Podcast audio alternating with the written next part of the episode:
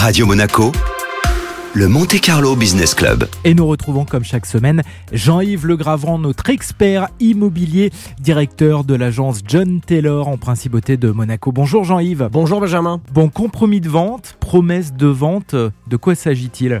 Alors, quand on achète ou on vend un bien euh, immobilier, après avoir accepté une offre de vente ou d'achat, l'étape suivante, généralement, la signature d'une promesse de vente ou d'un compromis de vente. Alors, je dis généralement, car elles ne sont pas obligatoires, même si dans les faits, il faut respecter des lois sur la notification à certains organismes publics et sur des délais de rétractation. Le plus courant, c'est le compromis de vente. C'est une quasi-vente car l'acquéreur et le vendeur sont engagés, si les conditions suspensives sont levées, à acheter ou vendre au prix fixé. C'est un acte notarié ou pas que l'on peut rédiger avec un professionnel de l'immobilier sous sein privé. On y prévoit généralement une clause de dédit, c'est le déposit, qui représente entre 5 et 10% du prix de vente et qui peut permettre à l'acquéreur de renoncer au contrat. La promesse de vente unilatérale, elle est un petit peu plus flexible. Elle doit forcément, elle, être enregistrée auprès de l'administration fiscale. Elle engage le vendeur. Elle laisse une option à l'acquéreur pendant 10 jours suite à l'enregistrement de l'acte. C'est le délai de rétractation. Pareil, comme dans le compromis, une indemnité d'immobilisation euh, sera alors versée par l'acquéreur, toujours entre 5 et 10% conservée par le vendeur une fois les 10 jours passés. Très bien Jean-Yves, mais alors qu'est-ce que vous nous conseillez entre les deux? Je dirais que ça va quand même dépendre de votre projet immobilier. Je pense que l'idéal, c'est de faire un rendez-vous euh, avec son notaire, de lui expliquer euh, les objectifs et le notaire doit vous conseiller sur le choix de l'un ou l'autre. Il n'y a pas des clauses suspensives? Alors oui, il y a toujours des clauses suspensives. La plus courante, évidemment, c'est une clause de financement hein, où l'acquéreur va demander, en cas de refus de prêt, de pouvoir être libéré euh, de la promesse ou du compromis.